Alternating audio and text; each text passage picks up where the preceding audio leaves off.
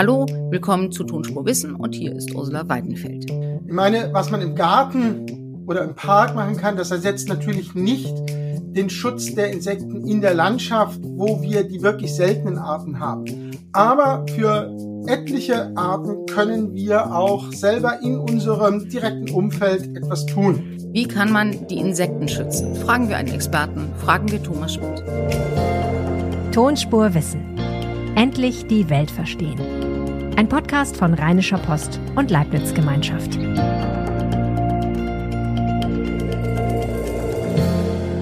Wir kümmern uns ja hier jede Woche um ein wissenschaftliches Thema und finden jede Woche eine wunderbare Wissenschaftlerin oder einen Wissenschaftler, der uns das alles erklärt.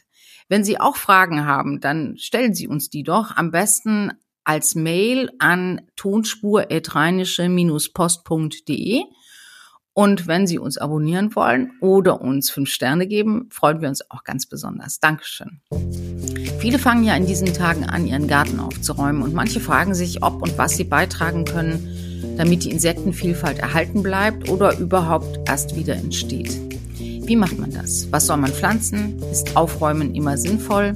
Gibt es eigentlich gute und schlechte Insekten? Und für die, die keinen Garten haben, ist Guerilla Gardening erlaubt? Darüber spreche ich jetzt mit Thomas Schmidt.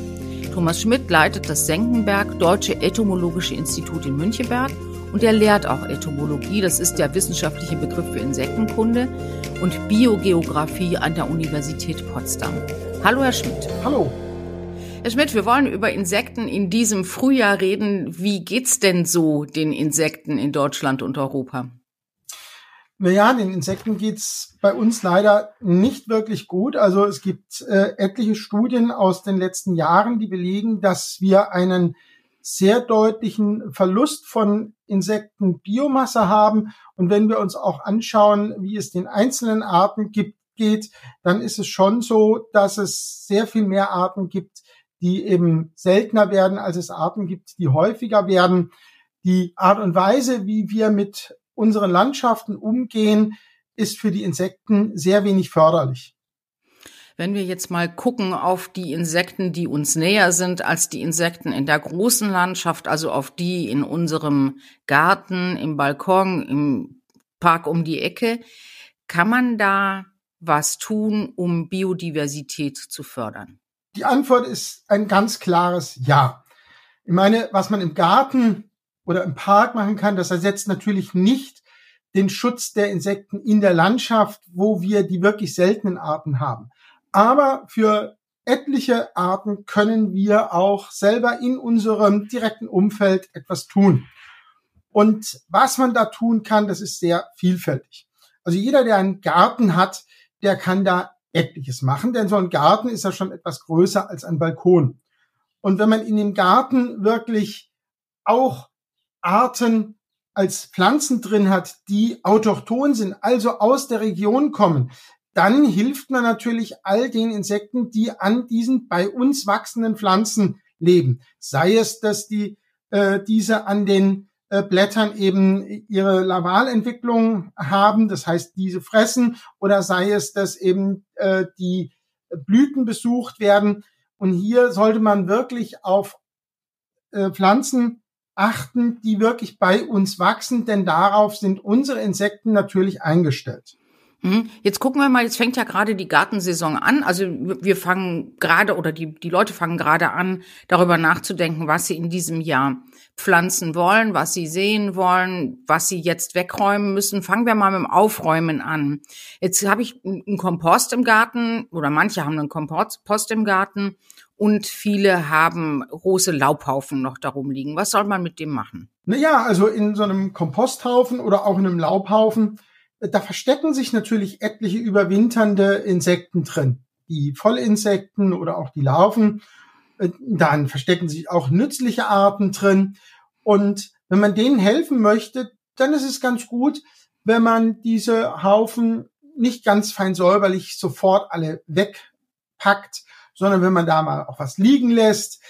Generell ist äh, es so, dass wenn man nicht ganz penibel super ordentlich im Garten ist, dass man damit schon Insekten hilft. Wenn man irgendwo Laub unter den Bäumen, Büschen äh, liegen lässt, da verstecken sich viele drunter Und die können dann im Frühjahr, wenn es warm wird, irgendwann ab der zweiten Märzhälfte, können die dann aus ihren Verstecken hervorkommen und äh, wieder weiterleben.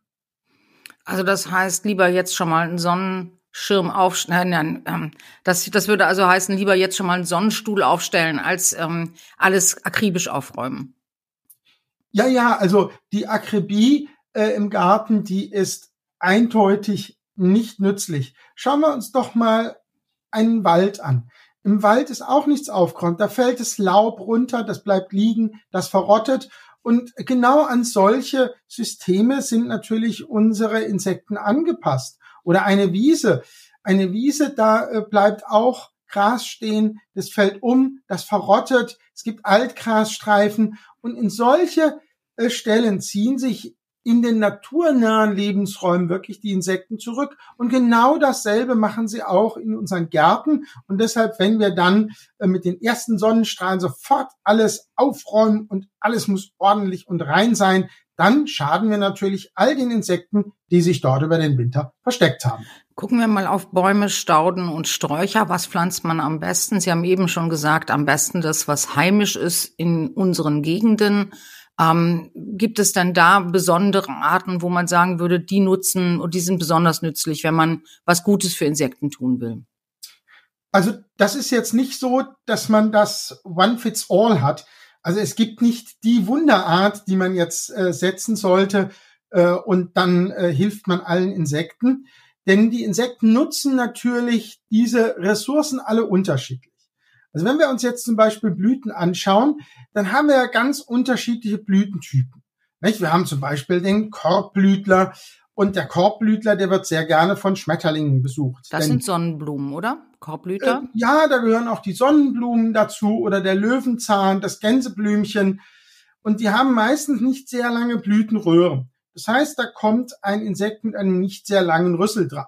Viele Schmetterlinge haben nicht sehr lange Rüssel und äh, also gerade Tagfalter, die man ja so oftmals als das Sinnbild der Schmetterlinge sieht, die lieben viele Korbblütlerarten.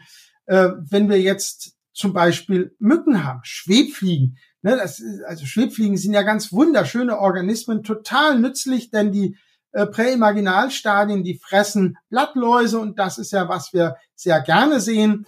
Äh, dann ist es so, dass die Vollinsekten dann gerne auf äh, zum Beispiel Doldenblütler gehen.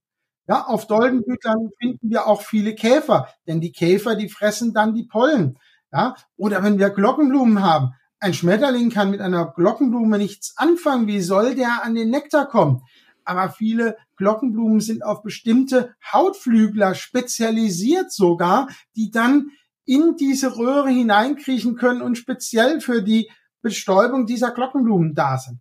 Oder wenn wir äh, wenn wir Rachenblütler, Lippenblütler haben, da sind dann ganz oft auch wieder Hautflügler, die diese bestäuben können. Schmetterlinge kommen da nicht ran, Fliegen kommen da auch nicht ran. Das heißt also, die Vielfalt, die wir bei den Blüten haben, die kommt genau daher, dass es eine Koevolution gibt zwischen den Blüten und den Blütenbesuchern. Und äh, jeder Blütenbesucher hat hier seine eigene Einnischung, so dass eben äh, es so ist, wenn ich vielen Arten helfen möchte, dann brauche ich ein paar einheimische Glockenblumen, dann brauche ich ein paar einheimische Lippenblütler, dann brauche ich einheimische ähm, Doldenblütler und so weiter und so fort, um eben den ganzen unterschiedlichen Insekten hier ihre Nahrung bieten zu können. Lippenblütler, das sind zum Beispiel Blumen wie äh, Minze, Basilikum, Salbei und Lavendel. Goldenblütler, das sind sowas wie Dill, Koriander, Kümmel und Fenchel. Was sind Lippenblütler, die man im Garten gut anpflanzt oder gut halt hält? Ah, da gibt's auch wieder hm, unterschiedliche äh, Sachen, die man da, also Taubnesseln zum Beispiel, also da sind auch äh, Pflanzen dabei, die wir als äh, Unkräuter äh, bezeichnen. Ja, die ist, also ist wunderbar äh, für ganz viele, ähm, für ganz viele Hymenopteren, also äh, Hautflügler, die dann äh, dort den Nektar sammeln. Und äh, jeder, der das mal, als, also das hat man früher als Kind hat man das ja vielleicht mal gemacht, äh, bei den Taubnesseln die Blüten abgezupft und dann den Nektar rausgesaugt. Da ist ja wahnsinnig viel Nektar drin. Nicht? Also die Nektarquellen, das ist eine ganz wichtige Sache, damit viele Insekten äh, überdauern äh, können und hier eben dann ein Angebot haben. Denn was ganz oft in der Landschaft fehlt, das ist der Nektar. Also wenn wir in unsere Agrarlandschaft hinausgehen, dann ist es wirklich heutzutage oft ein Drama, wie wenig Nektarquellen es zu vielen Zeiten im Jahr gibt. Dann blühen irgendwann im Mai die Rapsfelder. Die sind sowieso nicht so interessant für die meisten Arten und die blühen dann ab und ab Juni ist es eine einzige Nektarwüste. Und das ist für unsere Insekten ganz fatal. Und deshalb ist es, wenn wir im Garten etwas für Insekten tun möchten, sehr wichtig, dass wir ein dauerhaftes Nektarangebot haben. Also, dass es immer blüht, irgendwann von April, Mai bis in den Herbst hinein sollten wir irgendwelche Pflanzen haben, die blühen und das noch möglichst unterschiedliche ähm, Blütentypen, damit wir eben den Käfern was geben, den Schmetterlingen was geben, den Hautflüglern was geben, den Zweiflüglern was geben, damit jeder was findet. Und genau so kann man am meisten für die Insekten, die eben blütenbesuchend sind, tun. Wichtiger ist also, das Richtige stehen zu lassen, das Richtige anzupflanzen, darauf zu achten, dass im ganzen Jahr etwas blüht und das im ganzen Jahr Nektarangebot da ist, als ähm, zum Beispiel Insektenhotels aufhängen? Also Insektenhotels, die können natürlich äh, auch eine ganz tolle Sache sein, da kann man aber wahnsinnig viel dabei falsch machen. Wie macht man es richtig? Also ein Insektenhotel, das man wunderschön nach Westen exponiert, ist auf jeden Fall schon mal falsch denn das wird dann natürlich äh,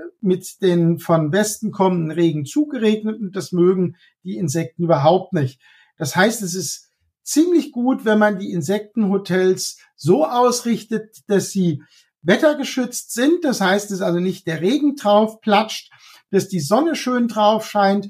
Es ist ganz günstig, wenn man einen schönen, äh, ein schönes Dächelchen drüber macht. Und dann muss man auch schauen, welchen Typ von Insektenhotels man macht. Also die äh, kommerziell kaufbaren Insektenhotels sind zum Teil ganz dilettantisch schlecht gemacht.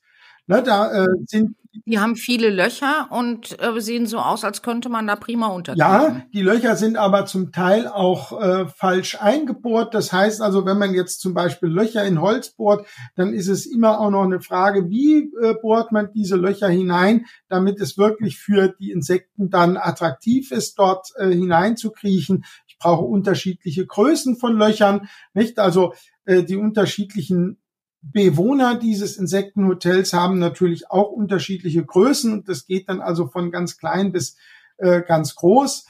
Ähm, da wird also etliches nicht sehr optimal angeboten. Bei den Insektenhotels ist es dann auch so, äh, dass man auch, äh, wenn sie jetzt nicht im ersten Jahr sind, sondern wenn sie gut gebucht worden sind im ersten Jahr, dass man dann die schon ausgeschlüpften, aber benutzten Bohrungen, dass man die wieder säubert, denn ansonsten kommt dort kein neuer Mieter hinein.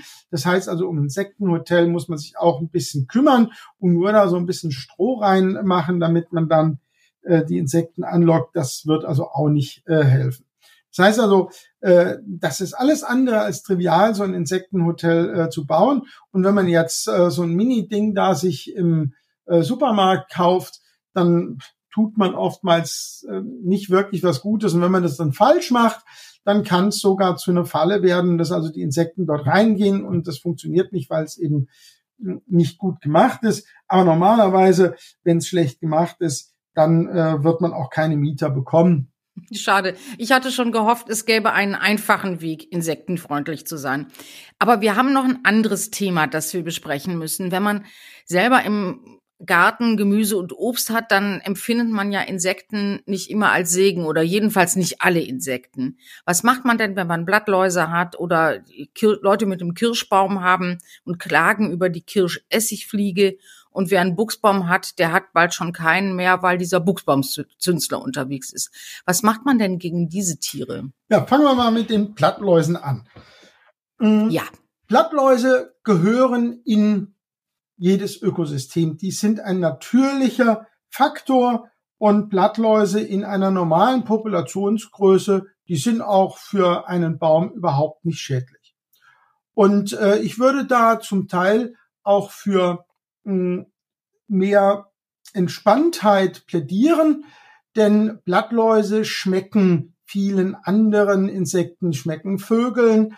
Und äh, wenn man jetzt nicht sofort meint, man müsse in Aktionismus äh, ausarten, dann ist es so, dass die Marienkäfer kommen, die Florfliegenlarven kommen, dass Vögel die Blattläuse fressen, dass andere die Blattläuse zum Fressen gern haben kommen. Das heißt, die Blattläuse, die sind dann die Nahrungsgrundlage für viele andere Insektenarten und auch noch andere Arten, die wir gerne im Garten haben. Das heißt, hier bereitet man das Futterbrettchen für andere auch. Also da sollte man etwas entspannter sein. Auf gar keinen Fall würde ich sagen, sollte man zur Giftspritze äh, greifen, denn mit der Giftspritze bringt man notfalls auch die Marienkäfer, die gerade anfangen, sich zu etablieren und dann sehr, sehr ordentlich die Blattläuse reduzieren. Äh, die bringt man dann auch mit um. Man kommt dann nur in einen Teufelskreislauf rein. Man tötet eben alles ab. Die Blattläuse regenerieren sich viel schneller als diejenigen, die gerne Blattläuse fressen, denn der Generationszyklus der Blattläuse ist ganz schnell. Das heißt, sie vermehren sich mit einer unglaublichen Geschwindigkeit diejenigen, die Blattläuse gerne fressen, die brauchen länger. Das heißt, man wird erstmal. Ja, aber das ist doch das Problem. Die kommen auch ernsthaft, das ist doch das Problem, wenn die, die Blattläuse sich so wahnsinnig schnell vermehren, die anderen nicht hinterherkommen, dann hat man immer Blattläuse. Ja, wenn man spritzt, hat man dann immer nur Blattläuse, denn die anderen, die hinterherkommen, die haben ja überhaupt gar keine Chance, sich zu vermehren. Aber wenn sie ihre Laubhaufen im Herbst haben liegen lassen und nicht äh, weggeschmissen haben, dann äh, werden sie dort natürlich auch einen guten Stamm von Marienkäfern, Florfliegen und so weiter haben. Und die werden über ihre Blattläuse mit Leidenschaft herfallen. Und das dauert ein klein bisschen. Der kluge Gärtner behält seine Laubhaufen und wartet ab, was die Blattlaus betrifft. Wenn er einen Kirschbaum hat und er hat eine Kirschessigfliege, dann ist Abwarten keine Option. Also die Kirschessigfliege, die ist ein echtes Problem, das wir in letzter Zeit haben. Äh, vielleicht ganz kurz, die Kirschessigfliege, die kommt aus Ostasien. Und ist eine invasive ist Art. eine invasive Art und diese ist in der Lage, anders als andere ähm, Essigfliegen, also diese ganzen Drosophilas, äh, die man überall hat, nicht, wenn man irgendwo ein, äh, ein Stück Obst hat, das wird ein bisschen faulzig, dann fliegen so kleine Fliegchen rum. Das sind äh, diese Essigfliegen und äh, da gibt's ganz viele Arten davon und das ist eigentlich relativ unproblematisch, weil diese äh, Essigfliegen, die wir bei uns haben, eben heile Früchte eigentlich nicht befallen. Und die Kirschessigfliege, die hat einen ganz derben Eilegebohrer und die kann dann auch in ganz gesunde Kirschen ihre Eier äh, reinlegen und die tropfen dann eher vom Baum. Und das ist ein echtes Problem, das der Obstbau äh, in Deutschland hat. Äh, soweit ich informiert bin, gibt es Kirschessigfliegen jetzt im ganzen Bundesgebiet. Die haben sich explosionsartig bei uns verbreitet. Und das ist wirklich derzeit ein Problem, was man versucht. Für das es noch keine Lösung gibt. Es gibt noch keine wirklich richtig gute äh, Lösung. Ich weiß, dass man beim äh, Julius Kühn Institut da äh, intensiv auch dazu forscht und äh, das Problem noch nicht wirklich im Griff hat. Also ich würde äh, nach wie vor dem Hobbygärtner nicht anraten, dann zu versuchen, da mit der Giftspritze ranzugehen, denn äh, damit hat man dann nicht mehr das, was man wirklich aus dem Garten möchte, wirklich gute, äh, unbehandelte, äh, unbehandeltes Obst. Dann würde ich sagen, notfalls akzeptiert man dann auch mal, dass man einen Ausfall, einen massiven Ausfall bei den Kirschen vielleicht hat. Was man versuchen kann, ist, wenn die Kirschbäume nicht zu groß sind, Netz drüber spannen, äh, so dass eben die Kirschessigfliegen nur in kleiner Zahl dort rankommen und man dann vielleicht zumindest ein Teil der Kirschernte äh, dann äh, retten kann. Aber ein Problem stellt das dar, und das ist wirklich noch nicht wirklich gelöst, zeigt, wie problematisch es ist, wenn gebietsfremde Arten sich in einem Gebiet etablieren, wo sie eben nicht hingehören. Das sind dann die Probleme, die daraus entstehen. Gilt auch für den Buchsbaumzünsler, den man auch nicht bekämpfen kann. Ein Tier, das äh, alle Vorgärten heimsucht und kahl frisst. Genau. Auch der Buchsbaumzünsler, der übrigens total schön als Schmetterling aussieht, ist ein wunderschöner Schmetterling. Die Raupe ist potthässlich. Die Raupe ist wirklich nicht schön. Das ist richtig. Und ähm, es ist definitiv so, dass der Buchsbaumzünsler eigentlich jeden Buchsbaum findet, der da ist. Man kann dann versuchen, das Zeug abzusammeln, äh, aber das ist eigentlich ein hoffnungsloser Kampf. Interessanterweise gehen diese Buchsbaumzünsler an die natürlichen Buchsbaumbestände nicht so ran, aber an alles, was angepflanzt ist, äh, gehen die ganz massiv ran. Und da kann man dann natürlich versuchen, mit der chemischen Keule wieder ranzugehen. Ich würde dem abraten, vielleicht setzt man dann anstatt der Buchsbäume, die hier eingehen, dann ähm, standortgerechte andere Gehölze und hilft damit dann den Insekten, die hier hingehören. Vielleicht ist der Buchsbaum, also ich persönlich finde den auch gar nicht so schön. Äh, da kann man doch irgendwas dann äh, hinsetzen, was hier hingehört und womit man dann wirklich anderen Insekten wieder hilft und die Insektenvielfalt fördert. Das kann man doch vielleicht als Anreiz sehen, die langweiligen Buchsbäume aus dem Garten rauszubekommen und dann wirklich tolle Arten dort zu setzen, mit der man dann unserer Biodiversität auf die Sprünge hilft. Ich kenne viele, die finden Buchsbäume gar nicht so langweilig, aber ich nehme den Appell mal zur Kenntnis, dass man andere Sachen pflanzen kann, die auch den Insekten besser bekommen. Darf man denn überhaupt zwischen guten und schlechten Insekten unterscheiden, also zwischen denen, die man fördern will und für die man Hotels baut und die an, zwischen den anderen, die man am liebsten aus dem Garten rauswerfen würde im hohen Bogen? Ja, also ich kann das irgendwie verstehen, dass nicht alle Insekten gleichermaßen beliebt sind. Und äh, wenn mich eine Bremse sticht, dann wird die auch totgeschlagen. Das äh, äh, gestehe ich hiermit äh, ganz öffentlich.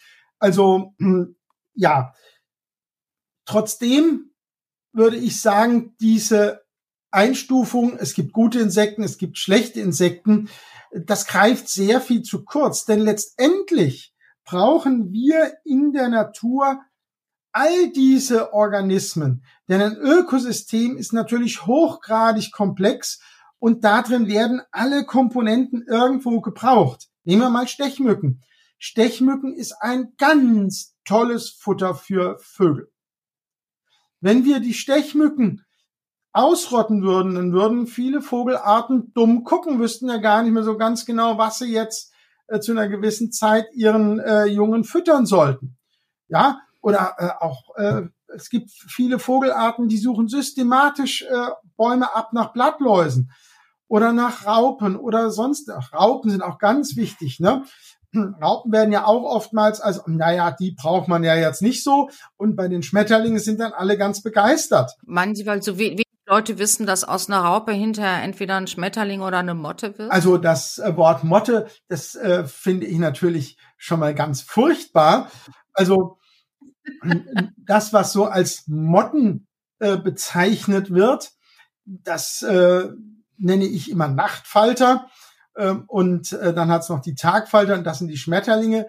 Es gibt echte Motten eigentlich gar nicht so viele. Also da gehört die Kleidermotte dazu. Und das ist eine relativ kleine Gruppe. Das sind die Tineide.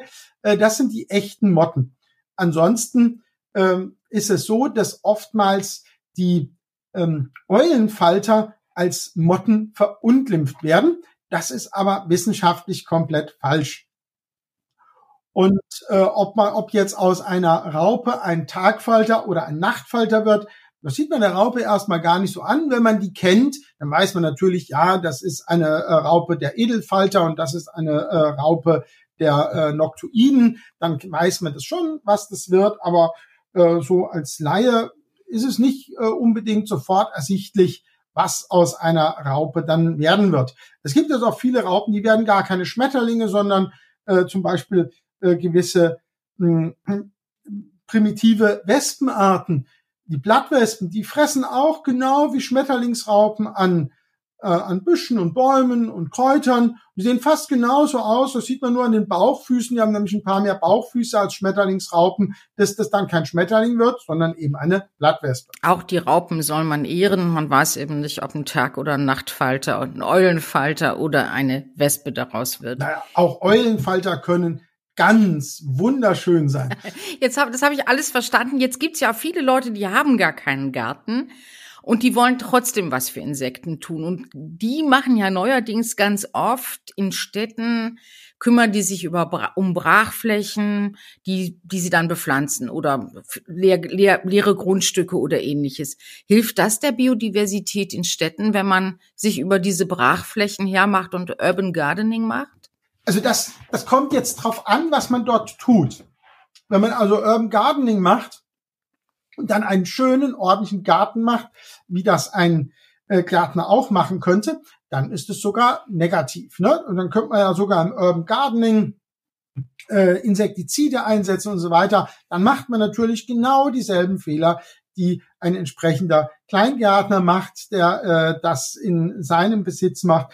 Im Prinzip gilt für die Brachflächen genau dasselbe wie für den eigenen Garten. Und auf den Brachflächen, äh, da hat man eigentlich ja noch viel mehr Freiheiten, dass es äh, den Laubhaufen gibt und dass man guckt, dass dort eine bunte Blumenvielfalt erhalten wird. Denn bei Brachen ist es natürlich so, wenn ich eine Fläche habe, die frisch brach fällt, dann wird die erstmal vielfältig und bunt und das Ganze geht dann mit der Zeit wieder rückläufig. Und wenn ich äh, hier dann helfe, dass auf dieser Brachfläche eine bunte Blumenvielfalt über das ganze Jahr existiert, ich dann vielleicht noch irgendwas hinsetze, was dort hilfreich ist, äh, dann mache ich natürlich was ganz Tolles. Und bei den Brachflächen ist es ja so, die können ja auch etwas größer sein als ein Garten.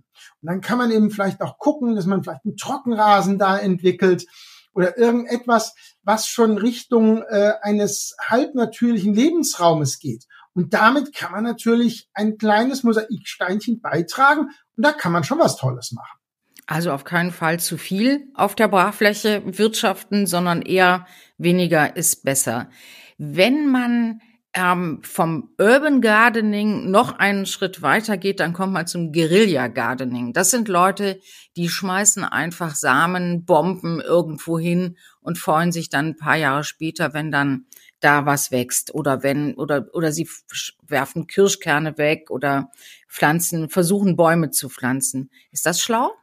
Das kommt ein bisschen drauf an, welche Samen man äh, wegwirft. Also wenn man jetzt äh, eine Samenmischung irgendwo kauft und das ist so buntes allerlei, was aus der ganzen Welt zusammen äh, gesammelt worden ist, dann ist, kann es sogar kontraproduktiv sein. Wenn man dann natürlich irgendwas äh, hier dann aufwachsen lässt, was mit dem, was dort eigentlich wachsen würde, überhaupt nichts zu tun hat. Da würde ich sagen, gut gemeint, bringt aber nichts, kann sogar kontraproduktiv sein. Wenn man jetzt natürlich eine Samenmischung hat, die aus der Region kommt, irgendeine vielfältige Blumenmischung, wo die ganzen äh, Blumentypen dabei sind, über die wir gesprochen haben, und das macht man zack dahin, wo äh, eben nichts Vernünftiges ist, dann kann das natürlich sehr hilfreich sein. Also es ist, äh, es ist so wie so oft. Und darf man überhaupt einfach Samen wegwerfen? Also jetzt bin ich ja kein Jurist, nicht? Also äh aber ich, äh, ich, äh, sehe, dass Sie Sympathien haben für diese Form äh, der Biodiversitätsförderung. Wenn das, äh, wenn das, das äh, ein Saatgut ist, das äh, die Arten, ähm, die dort eigentlich wachsen sollten, die eben die Vielfalt bereichern, dann äh, wäre ich der Letzte, äh, der äh, so jemanden verpfeifen würde. Mensch, Herr Schmidt, Sie machen uns Lust auf den Frühling. Vielen, vielen Dank für das Gespräch. Dankeschön. Bitteschön. Wenn Sie über diese Folge sprechen wollen, tun Sie das doch gerne bei X. Wir freuen uns, wenn Sie dabei at LeibnizWGL und at RPOnline erwähnen. Mich finden Sie unter at das tut man nicht. Danke fürs Zuhören. Bis zur nächsten Woche. Ihre Ursula Weidenfeld.